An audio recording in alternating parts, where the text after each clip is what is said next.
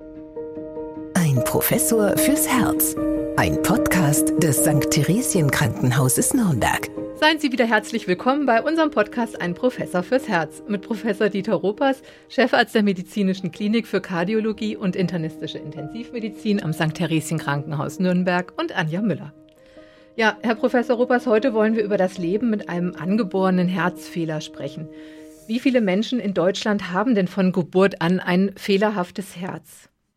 Also man geht davon aus, dass einer von 100 Neugeborenen einen Herzfehler aufweist. So kommen also im Jahr ungefähr 6000, 6500 Menschen mit angeborenen Herzfehler hinzu. Und durch die enormen Fortschritte, die wir jetzt äh, in den letzten Jahrzehnten eigentlich erreicht haben mit der kardiovaskulären Medizin, auch gerade mit operativen Verfahren, die im meisten bei diesen Kleinstkindern und Kindern notwendig sind, haben inzwischen tatsächlich so an die 300, 350.000 Patienten des Erwachsenenalter erreicht und werden ja da auch alt und sehr alt, zum Teil auch mit uneingeschränkter Lebenserwartung. Also gerade an diesen sehr speziellen Patienten äh, sieht man eben die enormen Fortschritte, die die Medizin auch in schneller, äh, in schneller Abfolge getan hat. Denn früher waren diese angeborenen Herzfehler häufig, ganz häufig ein Todesurteil für diese ganz kleinen Kinder, was schrecklich gewesen ist. Ja, was ist denn überhaupt ein Herzfehler? Welche Ursachen stecken da dahinter? Ein Herzfehler ist eben eine Missbildung des Herzens, eine anatomische Variante, die eben dann dazu führt, dass Blutströme in die falsche Richtung laufen zum Beispiel oder dass das Blut nicht ausreichend mit Sauerstoff versorgt werden kann oder dass der Kreislauf nicht ausreichend aufrechterhalten werden kann. Da gibt es also eine ganze Menge an Spielarten, die eben mit der Herzentwicklung im Mutterleib zusammenhängen. Dafür gibt es genetische Ursachen, es kann auch Umwelteinflüsse geben oder eben beides zusammen, die dann eben je nachdem, wo diese Störung eintritt im Rahmen des Heranreifens des Embryos äh, bis hin zum Fötus zu verschiedenen ähm, Herzfehlern führen können. Wir sehen eben bei 100 Geburten ein Baby mit einem solchen Herzfehler. Man muss aber davon ausgehen, dass sehr viel mehr Herzfehler äh, sich entwickeln, diese Kinder aber dann halt in den ersten drei Monaten im Mutterleib noch äh, versterben, sie also gar nicht geboren werden. Das ist sicherlich auch ein Problem, aber es ist eben eine Frage der Entwicklung, der kardialen Entwicklung, der Genetik und der Umwelteinflüsse. Ganz prominentes Beispiel ist zum Beispiel die Trisomie 21, also die Down-Kinder, die ja viele kennen.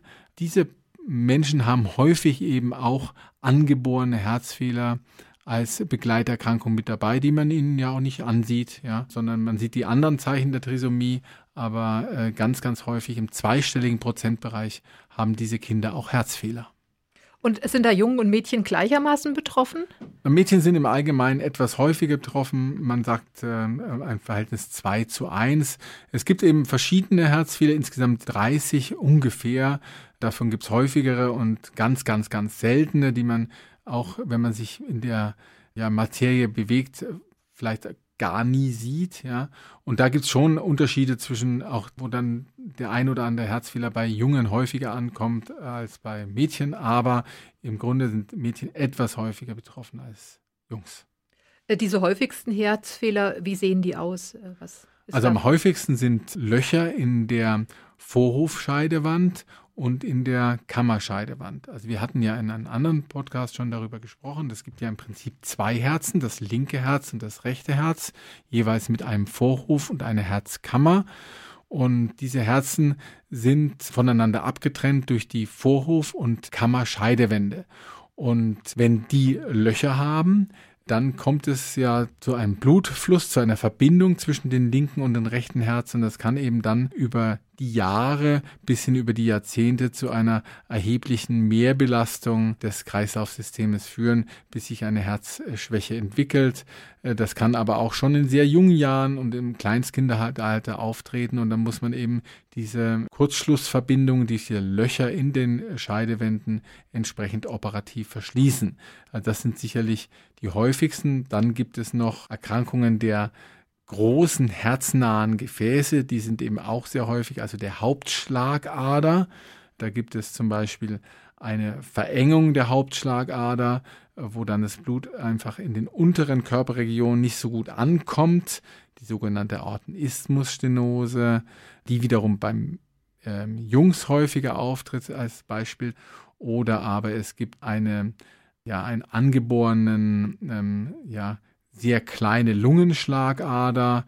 Das ist eben auch ein häufiger Herzfehler. Oder es gibt eben eine Verbindung zwischen der Hauptschlagader und der Lungenschlagader, den sogenannten Ductus botalli, der dann eben im Embryo, ja im Mutterleib auch offen ist, der sich dann im Verlauf verschließt und bei einigen der Babys, die geboren werden, bleibt er eben offen und führt dann eben auch zu einer Mehrbelastung des Kreislaufsystems, einfach weil Blut im Kreise fließt und dadurch auf kurz oder lang zu Herzschwäche führt. Das sind die, glaube ich, die großen Herzfehler, die äh, bekannt sind. Und es gibt dann natürlich auch noch Patienten, die äh, mehrere Herzfehler in sich vereinen.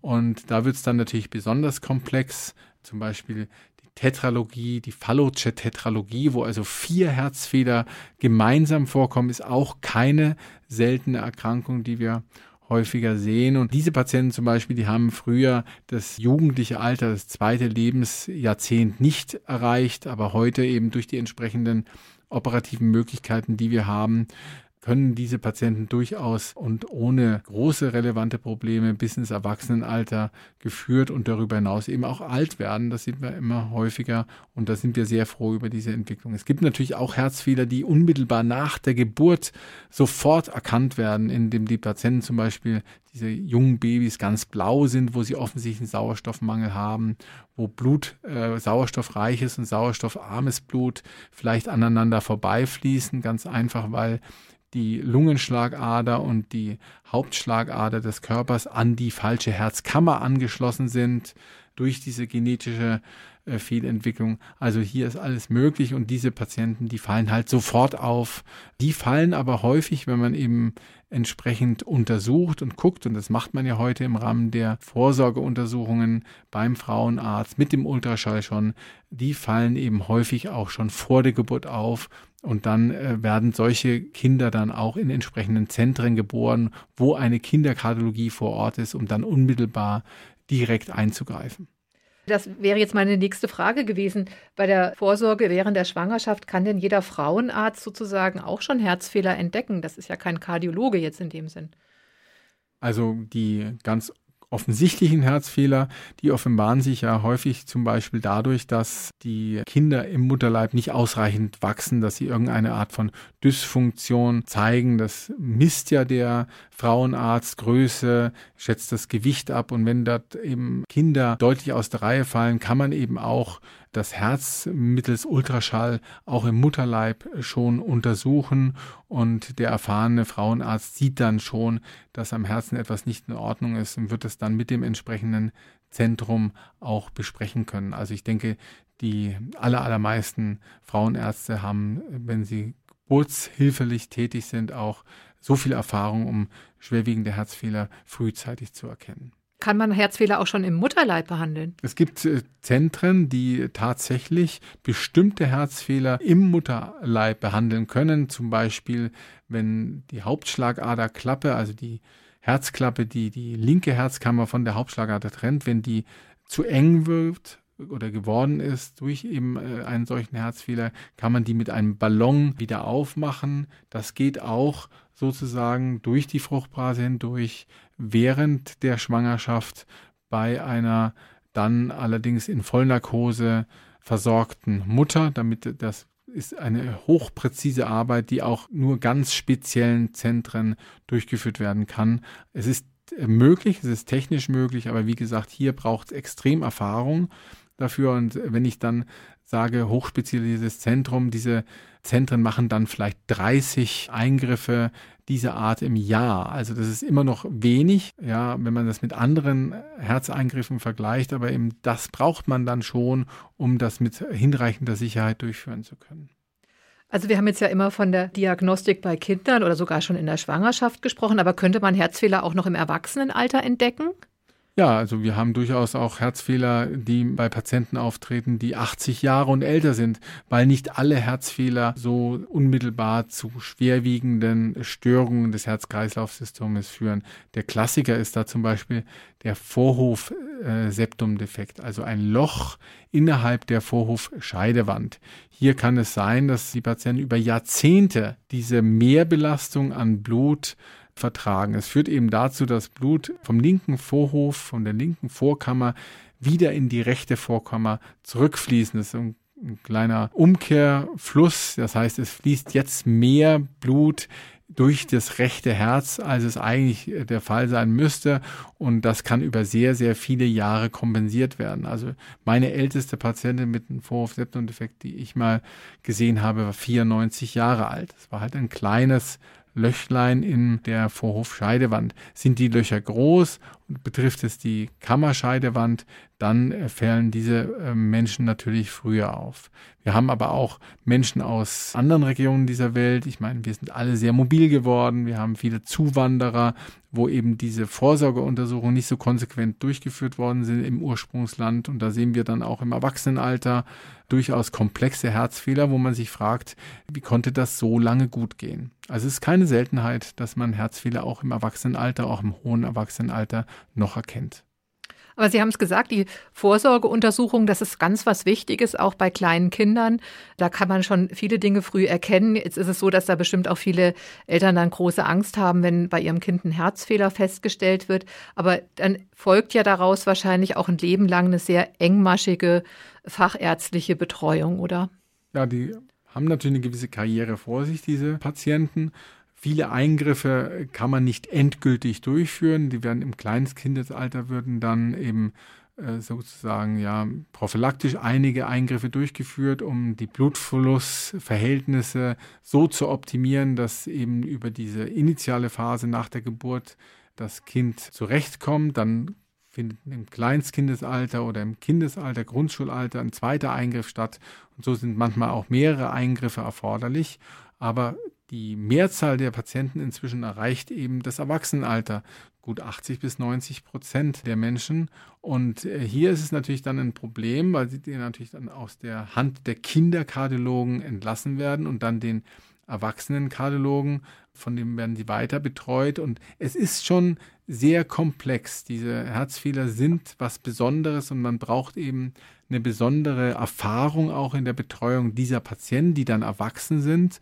Und hier ist eben vor einigen Jahren schon die Zusatzqualifikation für Erwachsene mit angeborenen Herzfehler, abgekürzt EMA, eingerichtet worden. Also da gibt es eben entsprechende Vorgaben, was man dort durchlaufen muss für Stationen. Das ist eben das Training in einer entsprechenden kinderkardiologischen äh, Abteilung, in der Betreuung solcher Patienten. Und dann haben eben bestimmte Kardiologen eben diese Zusatzqualifikationen, die sollten dann auch diese Patienten betreuen, denn sie sind nachhaltig betreuungspflichtig und sollten eben eigentlich nicht vom Schirm verschwinden.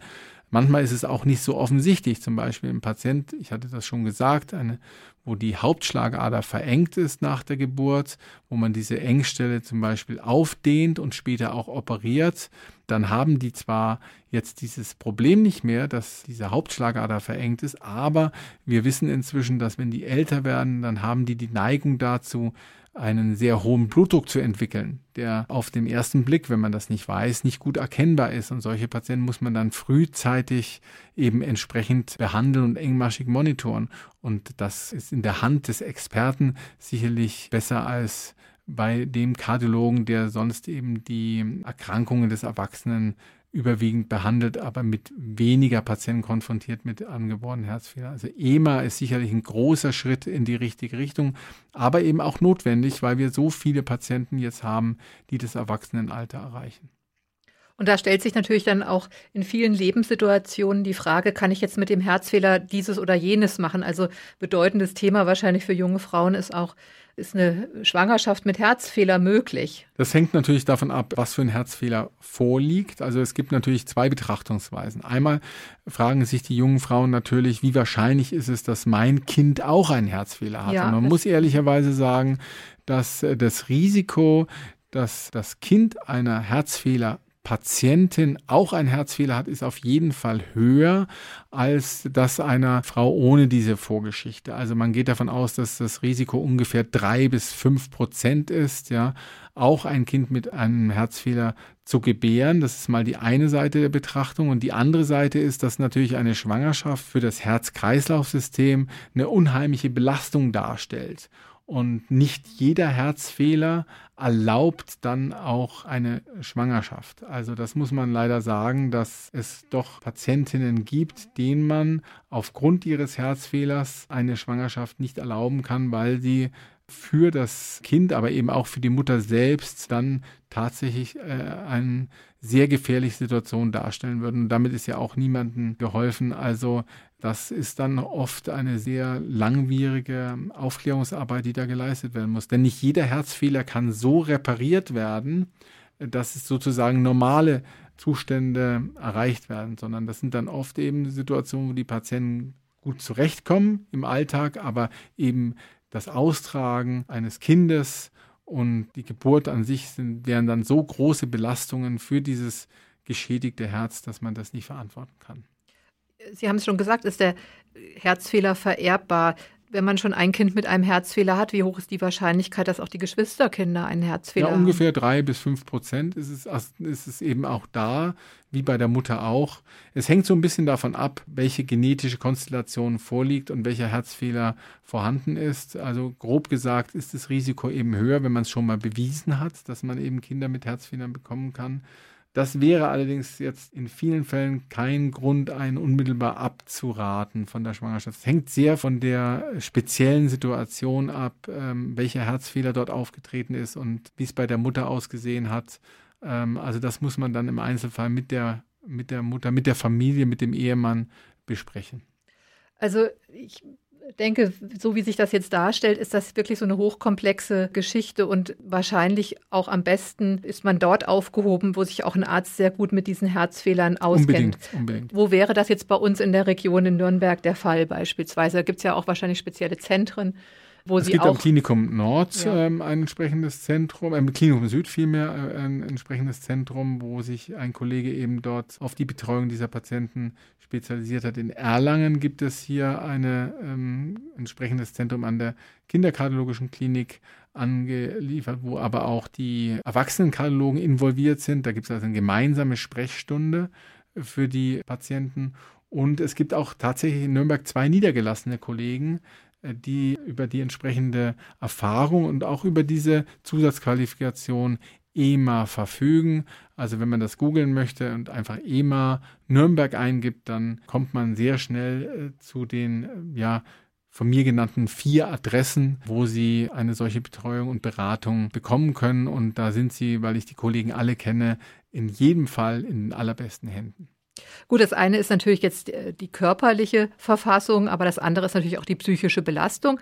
Und da empfiehlt es sich wahrscheinlich, äh, sich auch nochmal Hilfe zu holen, beispielsweise bei der Deutschen Herzstiftung, die ja auch eine Kinderherzstiftung hat äh, und auch Selbsthilfegruppen. Ich denke, da arbeiten Sie ja auch sehr eng mit diesen Institutionen zusammen. Ja, auf jeden Fall wird es auch von uns unterstützt und auch entsprechend beworben.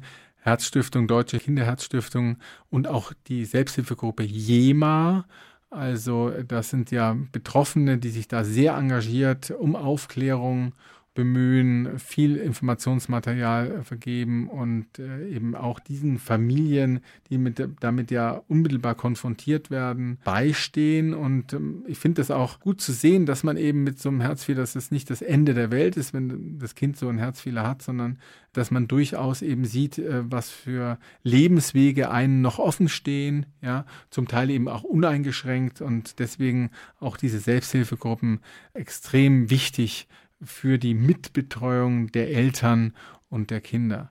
Gerade in der Anfangszeit, wenn die dann ja auch noch länger in der Klinik sind, die Kleinstkinder und immer wieder in die Klinik müssen, operiert werden müssen, das ist ja eine Wahnsinnsbelastung für die Eltern, äh, wo man die nicht allein lassen darf, äh, wo man einfach über verschiedene Kanäle auch die Eltern mit im Blick haben muss, damit es eben entsprechend einen günstigen Verlauf nimmt. Aber wenn ich Sie richtig verstanden habe, die Prognose ist gut und die Medizin macht ja auch immer weitere Fortschritte. Ja, die Prognose ist überwiegend gut. Es gibt schon Herzfehler, wo es ganz, ganz schwierig sein kann. äh, wo eben nur palliative Situationen erreicht werden, wo man dann eben bei zum Beispiel Kindern, die nur eine Herzkammer haben, das ist ein sehr seltener, Gott sei Dank sehr seltener Herzfehler, wo es schwierig werden kann, wo man die Herzfehler nicht so reparieren kann, dass sie halt dann auch über 60, 70 Jahre eine funktionierende Herzfunktion erlauben. Das gibt es schon. Aber auch hier gibt es natürlich in der Perspektive Möglichkeiten. Auch solche Patienten können dann vielleicht mal Transplantationskandidaten sein, ja, und auch Herzersatzverfahren, also Stichwort Kunstherz kann ja auch ein Thema für diese Patienten sein. Und hier hat sich ja auch in den letzten Jahren eine ganze Menge entwickelt, damit eben auch solche Patienten weiter ein Leben führen können. Ja, wir konnten jetzt zu dem Thema nur mal so einen groben Überblick geben, sozusagen, weil es, wie gesagt, sehr komplex ist. Aber ich denke, man kann sich jetzt äh, heutzutage sehr gut Hilfe holen. Man googelt das eine oder andere natürlich auch im Internet, aber Sie haben schon gesagt, es gibt auch Anlaufstellen in der Region und wir können Sie auch nur ermutigen, wenden Sie sich dahin, wenn Sie davon betroffen sind. Für heute soll es das gewesen sein zum Thema Herzfehler, Leben mit einem angeborenen Herzfehler. In der folgenden Folge unseres Podcasts machen wir mal einen kurzen Überblick über die Geschichte der Herzmedizin. Und da spielen dann diese Fortschritte, die wir auch gerade angesprochen haben, auch eine große Rolle. Bis dahin, alles Gute. Alles Gute auch von mir. Ein Professor fürs Herz. Ein Podcast des St. Theresien Krankenhauses Nürnberg.